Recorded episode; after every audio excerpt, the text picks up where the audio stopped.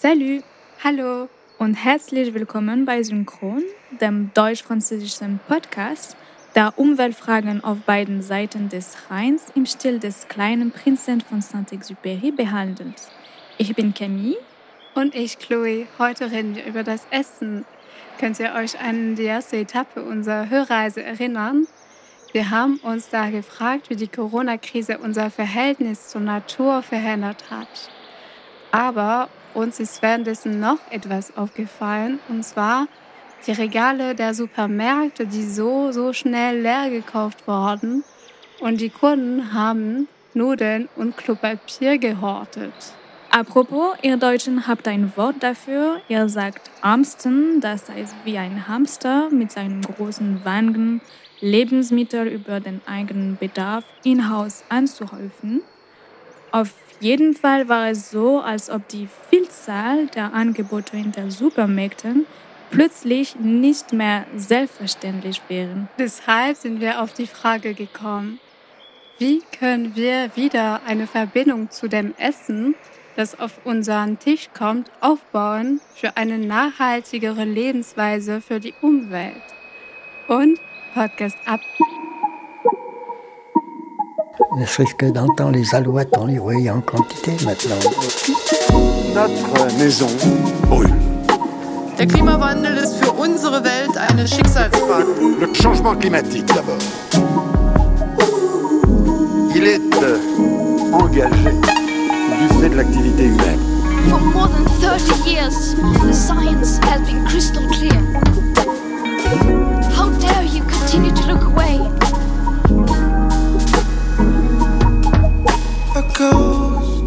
Es kann echt schwierig sein, sich umweltbewusst zu ernähren. Also sollten wir alle vegan leben, 100% Bio essen, aber natürlich auch lokal und saisonal. Es gibt jede Menge Sachen zu berücksichtigen und es kann auch ziemlich teuer werden, besonders äh, in großen Städten wie Paris oder Berlin. Und nicht jeder kann sich sowas leisten. Ja, und das stimmt. Ich habe außerdem den Eindruck, dass unsere Gesellschaft so organisiert ist, dass wir uns unserer Arbeit und unseren Freizeitaktivitäten widmen können, ohne um uns die Produktion unserer Lebensmittel kümmern zu müssen. Äh, wenn man darüber nachdenkt, gibt es gerade diesen Trend, vor allem unter uns, die Millennials, äh, sich Essen nach Hause liefern zu lassen. Das Essen landet einfach auf unserem Teller, ohne dass man sich darum kümmern muss. Es handelt sich dabei typischerweise um die Lieferung eines Gerichts ins Büro zum Mittagessen zwischen zwei Meetings oder um die Lieferung einer Pizza abends, äh, während wir Netflix auf unserer Couch schauen. Hast du das schon gemacht, Camille? Ja, ähm, ins Büro oft, muss ich sagen. Es ist ja keine schlechte Sache, im Gegenteil eher gemütlich. Äh, aber wenn wir jeder an eine naturnahe Gesellschaft denken wollen, müssen wir wieder eine Verbindung zu den Nahrungsmitteln aufbauen, die wir täglich einnehmen. Und es erscheint uns kompliziert, weil wir davon völlig abgeschnitten sind. Ähm, also wenn wir zum Beispiel unsere Großeltern fragen würden, welches Gemüse wann Saison hat, dann wüssten sie es, glaube ich, oder? Und wenn ich sowas wissen möchte, muss ich im Internet suchen. Ähm, also ja, in der heutigen globalisierten Gesellschaft konsumieren wir Produkte, die auf der ganzen Welt angebaut, verarbeitet und dann exportiert werden, um auf unseren Teller äh, zu gelangen. Doch damals konnten sich die Menschen durch den Anbau auf dem eigenen Land selbst ernähren. Unsere Ernährungsbedürfnisse erfordern gar nicht, dass wir Lebensmittel vom anderen Ende der Welt importieren. Wir haben vor Ort in unserer Nähe genügend Kalorien, um unsere notwendige Kalorienzufuhr zu decken. Ja, also als wir äh, diese Folge zusammen mit Camille vorbereitet haben, ich habe oder musste unbedingt an meinen Urlaub im Haus meiner Tante und meines Onkels erinnern, äh, die viel, viel zu meiner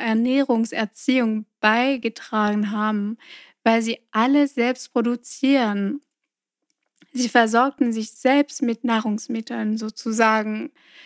Und es war für mich total logisch. Ich habe mein Mikro zu ihnen in die Bourgogne mitgenommen. Äh, wenn du deinen Garten Leuten beschreiben müsstest, für Leute, die ihn noch nie gesehen hätten, wie würdest du ihn denn beschreiben? Je dis simplement que c'est un jardin euh, où les fleurs sont mélangées aux légumes, en fait. Ich würde sagen, dass es ein Garten ist, in dem sich Blumen mit Gemüse vermischen. Es ist ein Garten, der nicht aufgeräumt ist, er ist natürlich, er ist frei von chemischen Produkten. Und der Garten löst auch ein leicht überschwängliches Gefühl aus, außer in den Jahren, die zu trocken sind. Und wenn wir jetzt durch deinen Garten laufen, was finden wir denn dort? Im Moment finden wir viele Blumen und auch viele verwelkte Pflanzen. Bohnen, Karotten, Kartoffeln, Tomaten, Salate, Paprika, Chili, Sojabohnen, Kürbisse. Und ich hoffe, dass es auch genug regnet, damit es ein bisschen mehr wird, weil wir gerade nicht so viele Sachen haben. Und auch Beeren. Im Moment haben wir auch viele Himbeeren. Hast du die Pfirsiche erwähnt? Nein, Pfirsiche, Pflaumen, Birnen, Äpfel, Mirabellen. Wir haben zwei verschiedene Arten von Pflaumen. Pflaumen zur Herstellung von Dörrpflaumen, die wir Prune d'Ont nennen, und auch Mirabellen. Kurz gesagt, all das Gemüse, das wir das ganze Jahr über essen, weil wir uns bei unserer Ernährung selbst versorgen. Wir haben ein bisschen von allem im Garten, würde ich sagen. Aber es erfordert doch eine gewisse Organisation, oder? Ja, das stimmt. Das erfordert ein gewisses Maß an Organisation und auch ein gewisses Maß an Arbeit. Es ist nicht unbedingt sichtbar, aber die Vorbereitung vom Garten im Frühling dauert immer etwa zwei Monate, in denen man täglich mindestens acht Stunden im Garten arbeiten muss. Aber ist es etwas, was du gerne tust? Ja, am liebsten gehe ich früh morgens im Garten spazieren, wenn es noch schön leise ist, wenn ein paar kleine Vögel im Garten sind, Blumen, die sich morgens öffnen und nachher tagsüber geschlossen bleiben, wenn die Luft frisch ist und es noch nicht nach Autos riecht. Und ich genieße einfach die Aussicht. Ich genieße meinen Garten am liebsten auf visuelle Art.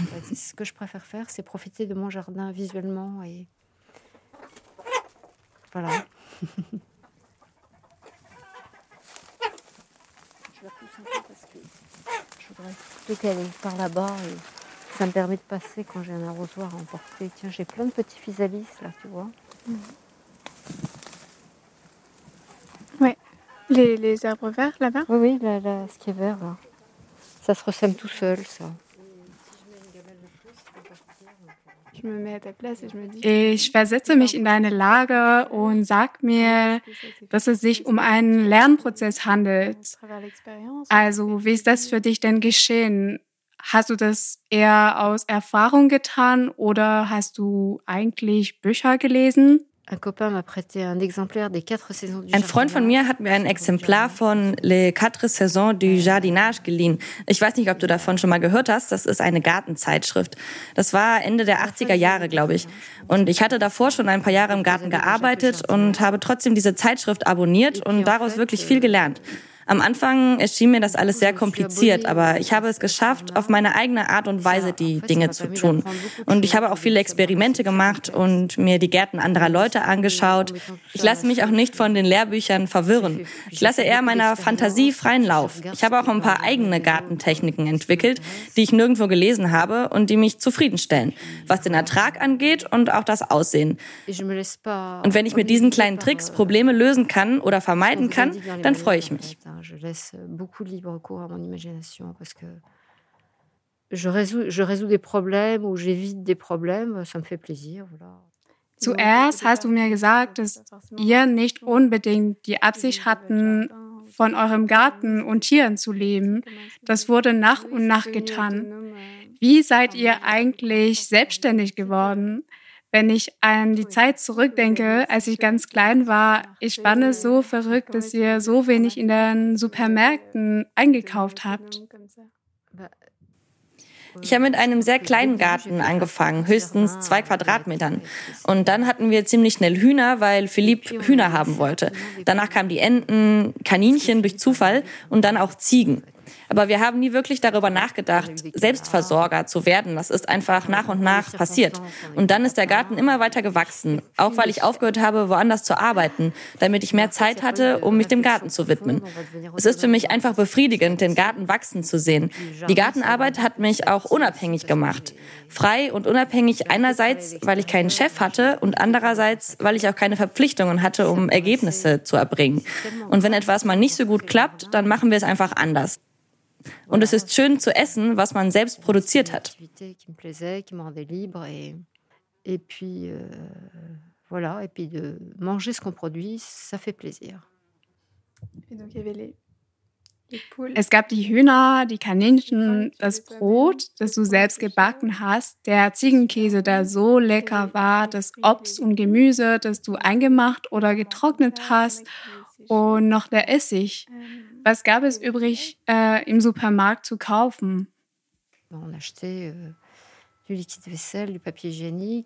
Wir kaufen Geschirrspülmittel, Toilettenpapier, Bruchreis für die Katzen, Reis für uns und ab und zu auch Nudeln. Und wenn wir Lust auf Schokolade haben, Kaffee oder Tee, dann kaufen wir diese Dinge natürlich auch, die nicht im Garten wachsen. Und im Supermarkt haben wir eigentlich nie viel gekauft. Wir hatten Chilis im Garten und wenn wir Pfeffer wollten, klar, dann haben wir den Pfeffer gekauft. Aber wenn ich so darüber nachdenke, haben wir wirklich wenig eingekauft. Ich erinnere mich an Eis und Butter. Oh ja, wir haben früher Eis und Butter gekauft, das stimmt.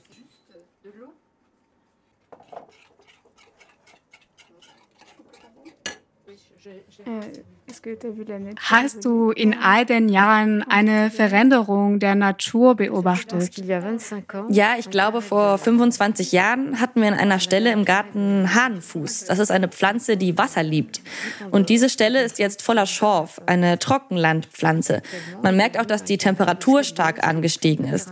Dasselbe Thermometer zeigte vor 25 Jahren in Ausnahmefällen 29 Grad an.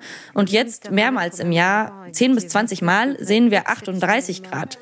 Man kann sehen, dass die Bäume verbrannt sind, dass die Haselnussbäume Mitte August mindestens die Hälfte ihrer Blätter verloren haben. Und das ist ziemlich beängstigend, wenn man an die nächsten Generationen denkt.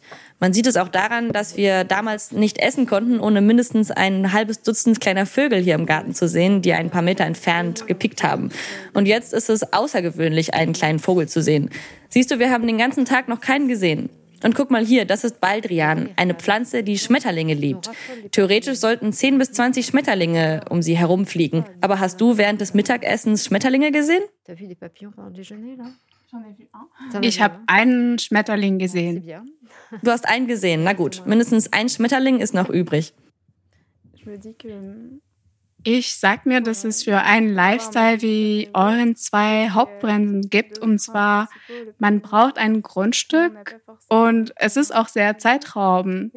Was können unsere Zuhörerinnen und Zuhörer in ihrem täglichen Leben auf ihren Ebene tun? Ich meine, Sachen, die du bereits tust. Ça a l'air tout bête, mais je suis toujours étonnée par es klingt jetzt vielleicht albern, aber ich bin immer wieder erstaunt, wie viele Menschen nicht wissen oder keine Lust haben, Teig selber zu machen. Wenn man einen Teig kauft, ist er meistens ekelhaft. Und man kann sich stattdessen fünf oder zehn Minuten Zeit nehmen, um ihn zu Hause herzustellen. So kann man auch genau wissen, was im Teig drin ist. Einfach Mehl, jede Art von Getreide, Butter und Wasser. Ihr wisst sicher, was ich meine, wenn ihr anfangt, die Liste der Zutaten vom Supermarktteig zu lesen. Da steht natürlich nicht die Liste der Pestizide dabei. Hm, was könnten wir denn noch zu den Zuhörern sagen? Die Blätter vom Gemüse, die kann man gut verwenden und das kostet auch nichts. Es gibt Gärtner, die ihr Gemüse mit Blättern verkaufen. Rüben oder Möhren zum Beispiel. Und einen Teil dieser Blätter kann man verwenden, um eine Suppe zu kochen oder eine Gemüsetat zu backen. Man kann einfach eine Handvoll von Gemüse mit den Blattansätzen oder Rüben oder was auch immer ihr zu Hause habt oder in die Hände bekommt, anbraten. Und dann werdet ihr sehen, wie lecker es ist. Und es kostet nichts und die Vitamine und Mineralien bleiben bestehen, die sonst verloren gehen würden. Und wenn ihr Hühner habt, dann zögert auch nicht, aus den Resten Futter zu machen.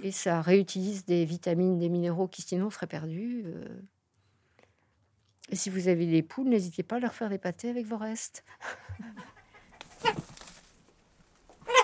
Oui.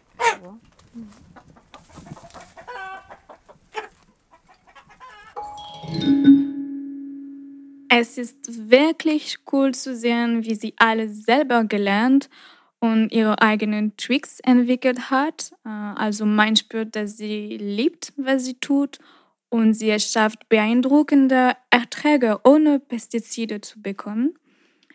Meine Eltern leben in einem Haus und mein Vater verbringt viel Zeit in seinem Gemüsegarten, aber völlig unabhängig zu sein ist etwas anderes, glaube ich. Und es ist auch etwas, was man hier auf dem Land macht. Also ich habe auch Familie in der Bourgogne, die viel Obst und Gemüse für den persönlichen Verbrauch anpflanzen. Und es erinnert mich auch an die Neoruralen, also weißt du, diese Menschen, die von der Stadt aufs Land gezogen sind.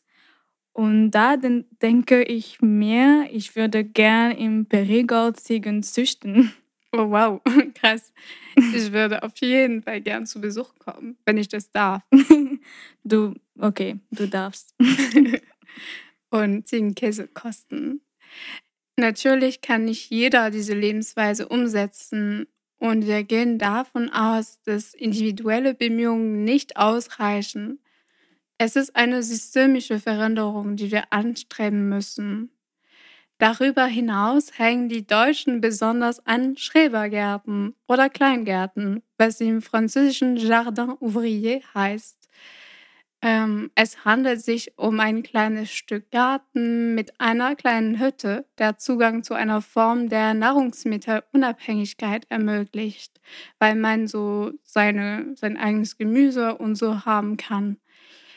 Äh, genau, ich habe mehrere deutsche Freunde, deren Familie einen oder mehrere von ihnen besitzen. Und genau, wenn du auch sowas hast, dann schick uns gerne Fotos auf Instagram. Wir würden uns freuen, die schönen Ja, Fotos zu sehen. würden uns sehr freuen. Und ja, mit dieser Idee, einen lokalen, umweltfreundlichen und für alle zugänglichen Lebensmittelhallen einzurichten, hat Chloe eine tolle Website äh, namens Parcel entdeckt.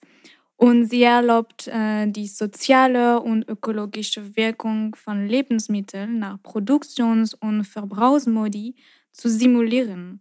Also, Chloe, du hast so einen Test gemacht, oder?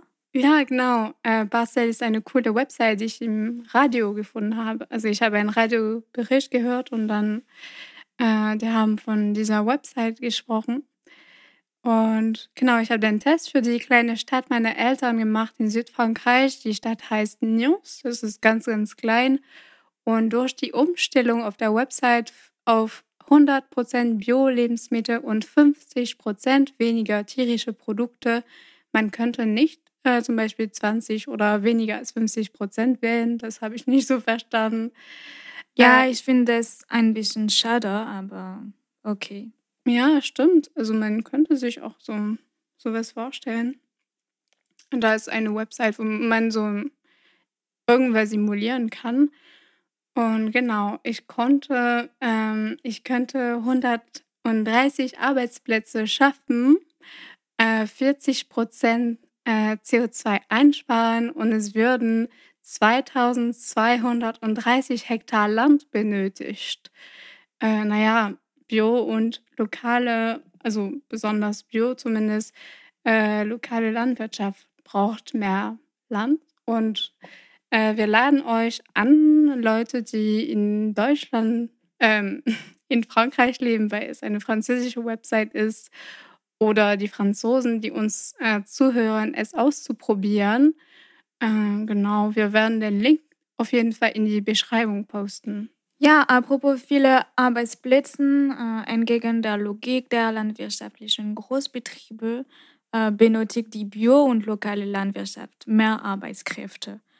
Ähm, dort 2018 ist Frankreich mit 2,5 Prozent, wie in Deutschland mit 1,2 Prozent der Anteil der aktiven Arbeitskräfte im Primärsektor extrem niedrig. Vielleicht wissen unsere Zuhörer nicht, was äh, Primärsektor heißt. Ja, also zum Primärsektor gehören unter anderem die Landwirtschaft, äh, Forstwirtschaft oder Fischerei zum Beispiel. Mhm. Ja, auf jeden Fall deut deutlich äh, viel niedriger als in 1960. Äh, da war der Anteil der Beschäftigten im Primärsektor in Deutschland äh, noch fast bei 14 Prozent und in Frankreich bei 22 Prozent. Also viel, viel höher. Viel, viel mehr Leute haben ähm, teilweise im Bereich Landwirtschaft gearbeitet als heutzutage. Auf jeden Fall, und das wisst ihr schon, äh, glaube ich, ist es besser, Bio- und lokale Ernährung einzukaufen oder zu priorisieren. Aber eine kleine Sache, die man machen kann, ist Obst und Gemüse nach Saison zu kaufen. Also mm, Gemüse, das ihr im November genießen könnt, sind Karotten, Sellerie, Kürbis, Kohl, Chicorée, ähm, Feldsalat oder Lauch zum Beispiel. Mm. Sellerie, sehr, sehr lecker. Nein, Chloe. Und an Obst gibt es Kastanien, Quitten, Clementinen, Granatäpfel, die Kakis, meine Lieblingsoption, die Kiwis, Mandarinen, Birnen und Äpfel. Und ich kann auf jeden Fall ein Crumble mit Äpfel und mit Ja. Äpfeln und äh, Zimt empfehlen. Das finde ich ist der Hammer. Und weiter zu den konkreten Sachen stellen wir uns wie jeden Monat eine Herausforderung.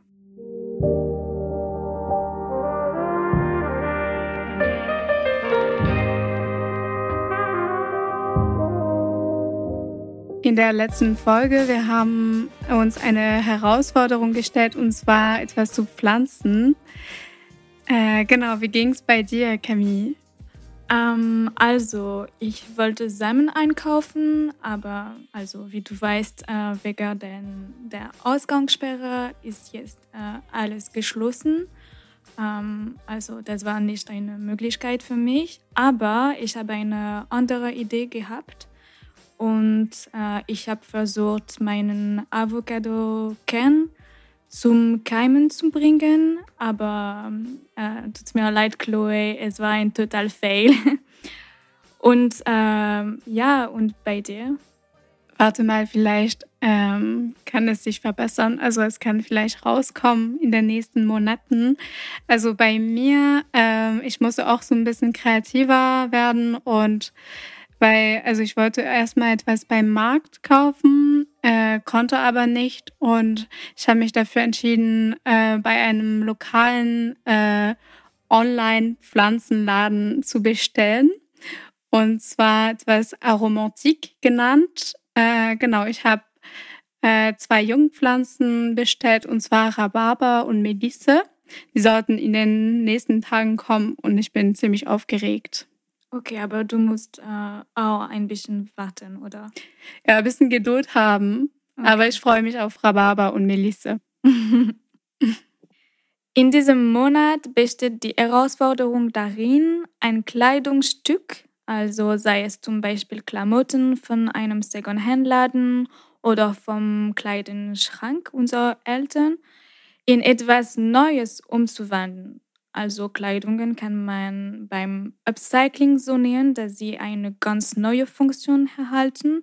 Also zum Beispiel Hosen können Röcke werden, ähm, ja und so weiter.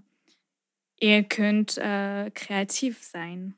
Ja, ihr muss auf jeden Fall. Und tagt uns bitte Leute auf Instagram als synchron.podcast, um uns eure Kreationen zu zeigen. Da freuen wir uns nochmal. Und ihr habt bereits einen Hinweis auf das Thema unserer nächsten Folge, die am 20. Dezember erscheint. Und sie wird richtig spannend. Wir hoffen, dass euch diese Herbstfolge gefallen hat. In dem Fall könnt ihr Synchronfreunden empfehlen, äh, die Folge auf Social Media teilen und uns auf den verschiedenen Streaming-Plattformen abonnieren. Also wir sind auf dieser, Spotify, Apple Podcasts und so weiter. Wie der kleine Prinz lieben wir Sterne. Und deshalb könnt ihr für uns fünf Sterne auf Apple Podcasts mit einem Kommentar geben. Das wäre richtig super. Alle unsere Quellen sind wie immer auf der Website synchronpodcast.com verfügbar. Vielen lieben Dank, dass ihr dabei wart und wir sehen uns im Dezember für die nächste Folge von Synchron. Und vergesst nicht, der Podcast ist auch auf Französisch verfügbar. Bis bald. Tschüssi.